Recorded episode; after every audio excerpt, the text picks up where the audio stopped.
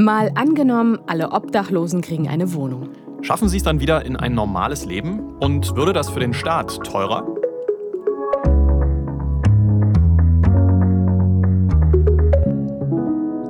Mein Name ist Christine Becker. Hi, ich bin Marcel Heberlein. Wir sind Teil des Teams des ARD Hauptstadtstudios und jede Woche spielen wir hier im Podcast ein Zukunftsszenario durch. Heute schauen wir uns an, was wäre, wenn keine Obdachlosen mehr auf der Straße leben müssten, sondern jeder und jede bekäme eine eigene Wohnung. Und zwar ohne Bedingungen. Housing First heißt das Konzept. Das kommt ursprünglich aus den USA. Und da geht es vor allem darum, dass Menschen, die obdachlos sind, vor allem anderen, also vor allen anderen Hilfsangeboten, erstmal mit einer Wohnung versorgt werden. Und wenn das auch bei uns in Deutschland flächendeckend Realität wäre, dann könnte die Tagesschau in der Zukunft vielleicht so klingen. In Deutschland ist die Zahl der Obdachlosen auf rund 100 gefallen. Das hat die bundesweite Zählung ergeben. Kommunen und Hilfsorganisationen konnten den meisten ehemaligen Obdachlosen eine eigene Wohnung vermitteln. Deutschland hat das vor 20 Jahren zur zentralen Strategie in der Wohnungslosenhilfe erklärt. Seitdem haben viele der Menschen, die früher auf der Straße gelebt haben, einen Job gefunden und Suchterkrankungen überwunden. Das ist jetzt natürlich ein sehr positives Szenario. Die Frage ist, könnte das echt so kommen, wenn jede und jeder Obdachlose eine Wohnung kriegt? Das wollen wir uns heute mal anschauen. Ja, und da haben wir uns gedacht, am besten machen wir das zuerst mal mit jemandem, für den das Ganze kein Zukunftsszenario ist, sondern Gegenwart. Ja, Martini. Hallo Frau Martini, Marcel Heberlein hier vom Tagesschau-Podcast. Danke für Ihre Zeit, dass Sie auch mit mir reden wollen, obwohl wir uns ja gar nicht von Angesicht zu Angesicht sehen, sondern nur telefonieren. Tja, das ist im Moment Corona-Pandemie und das ist. Halt Sandra Martini ist das, die ist 53 Jahre alt, wohnt in Düsseldorf und hat lange dort auf der Straße gelebt. Seit fünf Jahren hat sie jetzt eine eigene Wohnung mhm. und eine eigene Wohnung, das trifft es eigentlich gar nicht, denn für sie ist das sehr viel mehr. Sie kommt richtig ins Schwärmen, als sie mir zum Beispiel erzählt hat, wie das so war, als sie zum ersten Mal in diese neue Wohnung reingegangen ist und die Tür zugemacht hat. Das war wirklich unwirklich. Weil ich habe gedacht, sozusagen, ich wach gleich auf und das war nur ein schöner Traum. Ne? Was gefällt Ihnen denn am besten an Ihrer Wohnung? Am besten, dass ich mein eigenes Reich habe, dass ich machen kann, was ich will, dass ich halt eben dann nach Hause kommen kann, wann ich will und nicht irgendwie ähm, Betrunkene um mich rum habe und halt eben mein eigenes Leben führen kann. Sie hat ja teilweise vorher ganz auf der Straße gelebt, jahrelang dann in Übergangswohnheimen gewohnt für Obdachlose mit Gemeinschaftsklos, Gemeinschaftsküche, wie das oft so ist dort, ähm, auch mit strengen Regeln. Also es gibt eine bestimmte Zeit, an der man abends zurück sein muss und äh, es gibt auch die Regel keine Gewalt, zumindest in der Theorie. Ich hatte so eine nette Nachbarin, für die war Guten Morgen sagen, CS-Gas ins Auge zu sprühen. Oh je. Mhm. Und einmal musste ich kurz in mein Zimmer und dann komme ich zurück und dann habe ich festgestellt, wieso schäumt mein Nudelwasser so? Gott sei Dank waren die Nudeln noch nicht drin. Hat die mir da Spülmittel ins Nudelwasser reingetan. Das klingt nach keinem schönen Leben zu Hause. Nein. Das war auch kein Zuhause. Also das war einfach nur, ja, ich habe einen Ort, wo ich mein Bett habe. Du hast ja auch dann in dem Moment, wo du im städtischen Obdach bist, keinen festen Mietvertrag. Wenn die sozusagen sagen, wir lösen jetzt die weibliche WG auf, das ist mir auch passiert, und wandeln sie wieder um in eine Männer-WG, dann hast du deine Sachen zu packen und umzuziehen. Mhm. Wie lange haben Sie denn da gewohnt? Äh, neun Jahre. Okay. Es wäre ja auch gar nicht möglich gewesen, eine Wohnung zu kriegen, weil zu der Zeit äh, es ist so, wenn man sozusagen psychisch krank ist und Angst vor Behörden hat, dann kann man nicht irgendwie da sozusagen sich eine Wohnung suchen. Das ist ja mit der Wohnungssuche, selbst wenn du nicht die ganzen Probleme hast, eh schwierig. Der Wohnungsmarkt ist an vielen Stellen super eng, auch also in Berlin, ich schätze mal in Düsseldorf auch. Und Vermieter, Vermieterinnen suchen sich dann ja nicht unbedingt jemanden aus, der vielleicht jetzt auch noch ähm, so eine Geschichte hat, ne? Mhm. Bei Sandra Martini kommt jetzt auch noch dazu, dass sie spielsüchtig ist. Also bevor sie ihre Wohnung hatte, hat sie sich, um sich ihre Sucht zu finanzieren, monatelang mit Männern eingelassen, mit sogenannten Wohnungsfreiern. Also sie hat sich prostituiert, einerseits für das Geld zum Spielen und andererseits für ein Dach über dem Kopf. Also eine echt heftige Situation für sie. Total. Ähm, immerhin diese Angst, nicht zu wissen, wo man die nächste Nacht schläft, die ist jetzt natürlich weg, seit sie diese Wohnung hat. Ähm, dieser permanente Stress der Straße. Sie hat da jetzt so einen Rückzugsort. Und für sie haben sich auch ganz praktische Dinge verändert, hat sie mir erzählt. Sowas wie, sie kann kochen, wann immer sie will. Sie kann auf der Toilette sitzen, solange sie will. Und sie hat auch einen eigenen Briefkasten. Postalische Adresse hatte man ja immer. Ne? Aber äh, es ist schon anders, wenn man seinen Briefkasten aufmacht und dann sozusagen sagt, das ist meine Post, hey, ich habe Geburtstagspost gekriegt. Toll. Das kann ich total nachvollziehen. Ich gehe tatsächlich auch jeden Tag zum Briefkasten, um zu schauen, ob, ob du Geburtstagspost nein, hast. Nein, aber ob dieser eine wichtige, schöne Brief da drin ist. Und na gut, meistens ist entweder gar nichts drin oder nur so ein Behördenschreiben, aber gut. Ja, was ich bei ihr noch spannend fand, ist, dass sie auch wieder wählen geht, jetzt seit sie eine Wohnung hat. Also mhm. sie macht das per Briefwahl, sie geht da nicht persönlich hin, da verbindet sie viele Ängste mit, aber sie nimmt an Wahlen teil und das hat sie vorher nicht gemacht. Also sprich, sie fühlt sich auch wieder viel mehr als Teil der Gesellschaft. Ja, und auch sozial hat sich viel für sie verändert. Bevor sie die Wohnung bekommen hat, da lief es mit ihrer Familie zum Beispiel gar nicht gut. Meine Familie kommt aus dem Mittelständischen, also sind größtenteils Beamte und Menschen, die sozusagen studiert haben. Meine Mutter war chemisch-technische Assistentin. Und halt eben, wenn jemand mal so abrutscht, dann will die Familie von einem natürlich auch nichts mehr wissen. Und nachdem sie dann die Wohnung bekommen hat, hat sie sich gleich wieder bei ihrem Onkel und ihrer Cousine gemeldet. Das erste Mal seit 30 Jahren haben die sich dann wieder getroffen. Und da hatte sie auch so einen gewissen Stolz, denen das mitzuteilen. So, schaut her, ich habe wieder eine Wohnung, ich bin wieder Teil der Gesellschaft. Das zeigt ja auch nochmal, wie sehr so eine Wohnung eben auch, ich sag mal, sozialen Status bedeutet.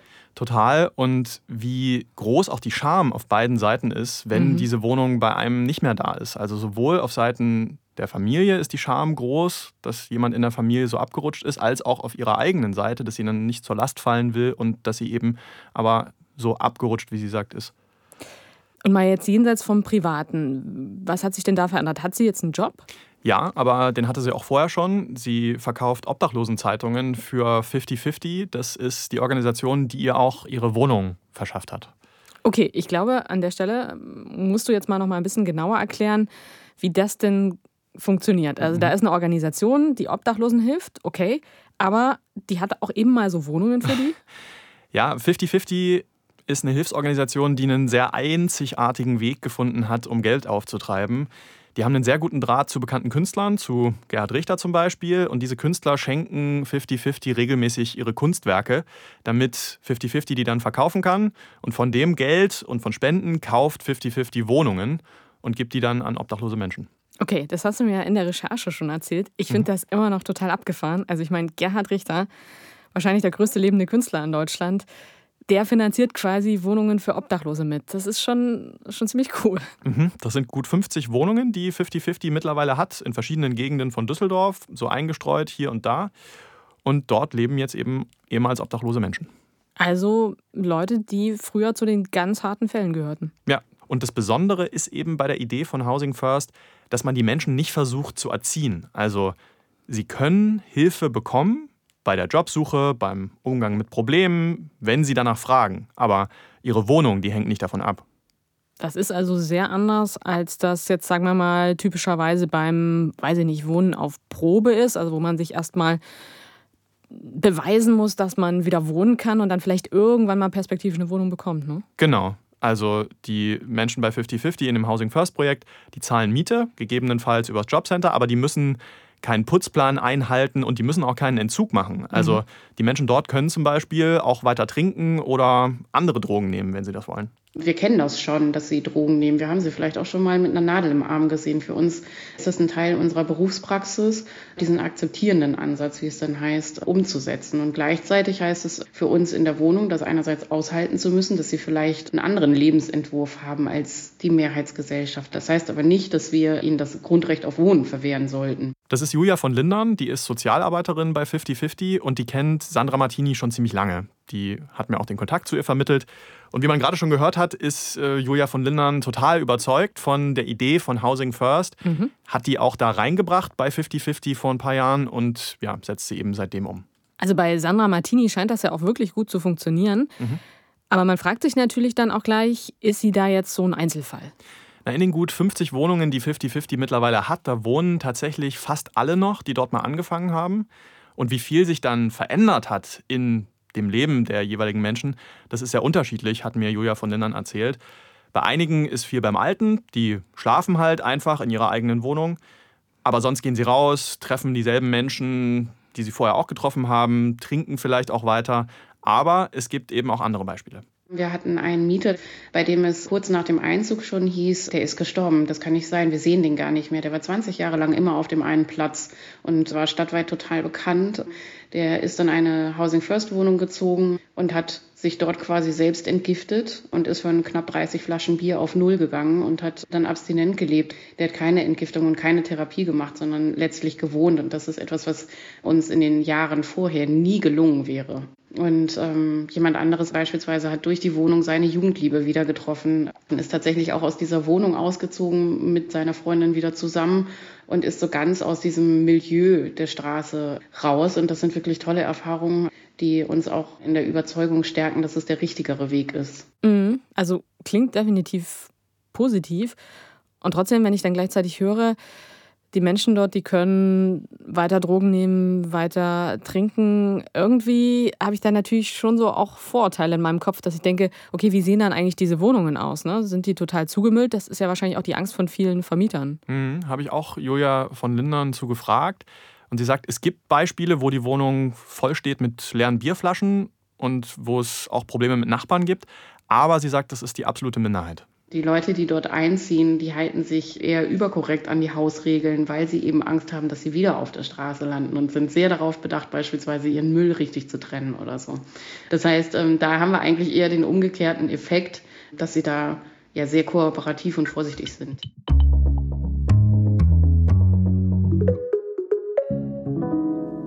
Bislang sind solche Projekte wie das in Düsseldorf ja eher noch die Ausnahme. Es gibt zwar was ähnliches, zum Beispiel in Berlin, auch im Saarland. Aber in der Regel sieht es in Deutschland eher schlecht aus für Menschen, die auf der Straße leben und gerne wieder eine eigene Wohnung hätten. Es fehlt an so einem breiteren politischen Willen, diesen Zustand nicht mehr zu akzeptieren, dass Menschen überhaupt keinen Zugang haben zu Wohnraum, dass wir dauernd über Notlösungen reden, über Sonderwohnformen, über Schlafsäcke, über Tiny Houses, über Duschbusse, über Almosen, über alles Mögliche, aber viel zu wenig darüber reden, wie kriegen wir wohnungslose Menschen in Wohnungen und wie können wir dadurch Wohnungslosigkeit wirklich reduzieren. Das ist Volker Busch-Gerzemer. Der arbeitet für die Gesellschaft für innovative Sozialforschung in Bremen und ist der Experte in Deutschland, vielleicht sogar in Europa für das Thema Housing First. Der wurde oft ja in unserer Recherche als der Papst bezeichnet. Äh, genau, der Papst für dieses Thema. Ähm, der forscht auch schon seit mehr als 30 Jahren zum Thema Obdachlosigkeit bzw. Wohnungslosigkeit. Aber er klingt jetzt in dem Ton, den wir gerade gehört haben, auch ziemlich frustriert. Naja, frustriert ist vielleicht äh, ein bisschen zu hart, aber wenn man die Zahlen für Deutschland anschaut, ist es natürlich kein Wunder, dass er nicht zufrieden ist. Eine offizielle Statistik gibt es bisher nicht, aber die Bundesarbeitsgemeinschaft Wohnungslosenhilfe, die schätzt, dass so an die 700.000 Menschen in Deutschland wohnungslos sind. Also ich meine 700.000 Menschen, das ist mehr als Stuttgart Einwohner hat. Mhm. Und davon lebt ja aber nur ein kleiner Teil die ganze Zeit auf der Straße, ne? Das stimmt. Also da sind natürlich die Extremfälle, aber die Grenzen sind fließend. Ja, das haben wir auch bei Sandra Martini gesehen. Die war manchmal in der Unterkunft und manchmal draußen und dann wieder in der Unterkunft und so weiter, immer hin und her. Ja, und dieses System mit den temporären Unterkünften, was wir in Deutschland so typischerweise haben, das ist übrigens ganz schön teuer. Also Wenn man jetzt mal auf die Wohnheime schaut oder die Hostels, in denen Wohnungslose untergebracht werden, da war ich schon bei unserer Recherche ähm, ein bisschen überrascht, was das so kostet. Mhm. Nur mal ein Beispiel: Eine Stadt wie Berlin, die zahlt für so einen Platz in einer Notunterkunft schon mal so 30, 40 Euro. Und zwar pro Person und pro Nacht. Wenn man das jetzt mal hochrechnet auf den Monat, dann kommt man ja schon auf über 1000 Euro im Monat für mhm. eine Person, die so untergebracht ist. Und trotzdem hat der oder die Obdachlose da ja auch keinen festen Platz und auch keine sichere Perspektive dadurch. Und es geht anders. Das sieht man an einem Land, das das viel besser hinkriegt als Deutschland. Und das sind jetzt nicht die USA, auch wenn Housing First dort erfunden wurde. Sondern Finnland. Genau. Da ist nämlich unser Szenario, niemand ist mehr obdachlos, alle bekommen eine Wohnung, schon fast komplett Realität.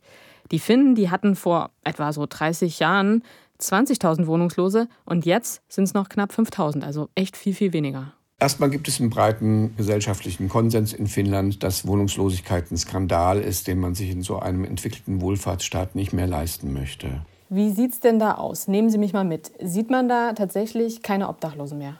Nun ist Finnland ja ein nordisches Land, in dem sowieso es nicht so einfach ist, im Freien zu übernachten. Da werden Sie sowieso in diesen Zeiten auch sonst äh, wenig Wohnungslose auf der Straße sehen. Aber Finnland hat es eben geschafft, äh, fast alle seine Gemeinschaftsunterkünfte und diese großen Unterkünfte für Langzeitwohnungslose abzubauen und umzubauen in normale Wohnungen.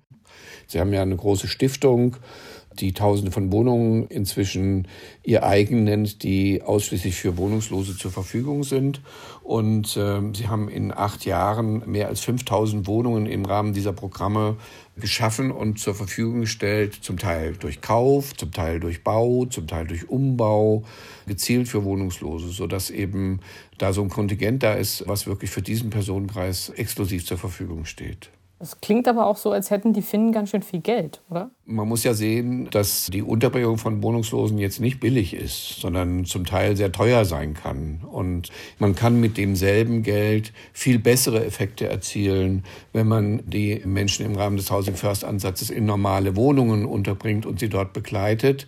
Housing First ist keine Billiglösung, sondern das ist ja ein Angebot, in dem auch Hilfen in durchaus erheblichem Umfang und Intensität angeboten werden. Also man kann jetzt nicht sagen, die Finnen haben dadurch am Ende Geld gespart. Die Finnen selber sagen, sie haben selber so Berechnungen aufgestellt, dass dadurch auch Geld gespart worden ist. Insbesondere das Geld soll vor allem gespart worden sein im Gesundheitssystem, im Gefängnissystem, also Justizsystem. Aber das ist immer nicht so leicht, wenn sie weniger Ambulanzeinsätze haben und weniger belegte Krankenhausbetten mit Wohnungslosen, die dort eingeliefert worden sind oder auch weniger Gefängnisaufenthalte.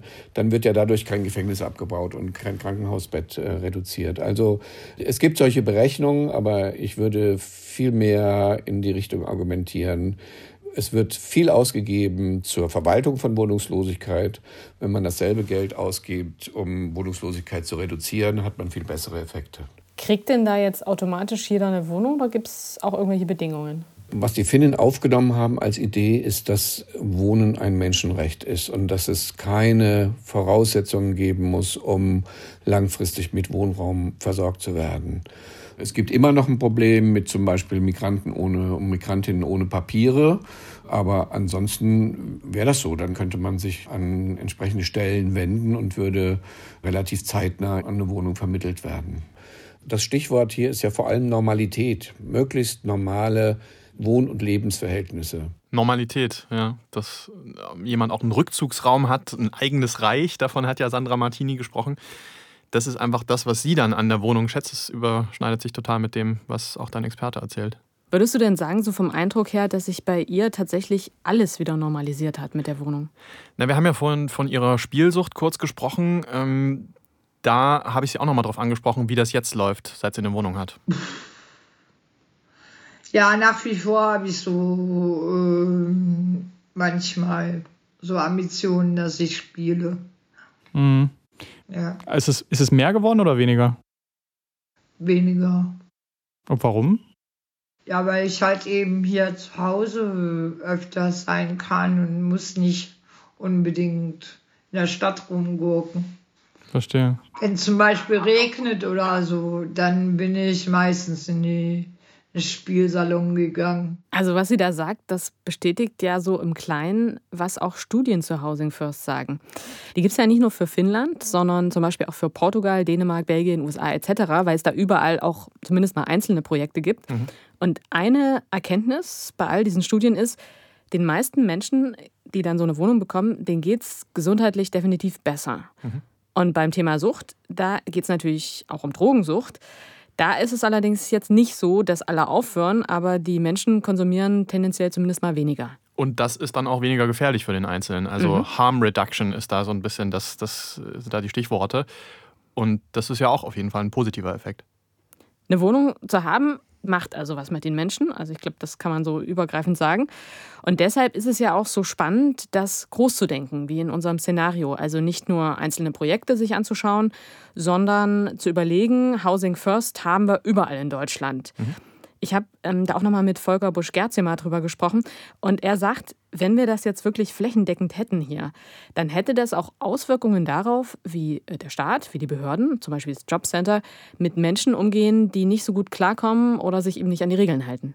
Einer der Effekte wäre ja, dass Wohnungslosigkeit nicht mehr als eine Strafoption quasi in Frage kommt. Weder bei Sanktionen, wenn man keine Termine wahrnimmt oder man eine Stelle nicht annimmt, noch wenn man seine Miete nicht zahlt. Da würde sich einiges ändern. Da müssten für diese Dinge andere Formen der Reaktion entstehen. Wir werden immer eine kleine Gruppe haben, aber eine kleine die in normalem Wohnraum nicht zurechtkommt und die andere Lösungen brauchen. Wir haben natürlich nach wie vor strukturelle Probleme wie Armut, Arbeitslosigkeit, Einsamkeit, psychische Probleme, Suchtprobleme. Housing First macht nicht gesund, reich und glücklich, sondern es beendet Wohnungslosigkeit und schafft eine ganz wichtige Basis für weitergehende Schritte in die Integration. Also zusammengefasst, es spricht vieles für den Ansatz von Housing First. Mhm. Da könnte man jetzt natürlich fragen, warum machen wir es denn nicht einfach großflächig in Deutschland?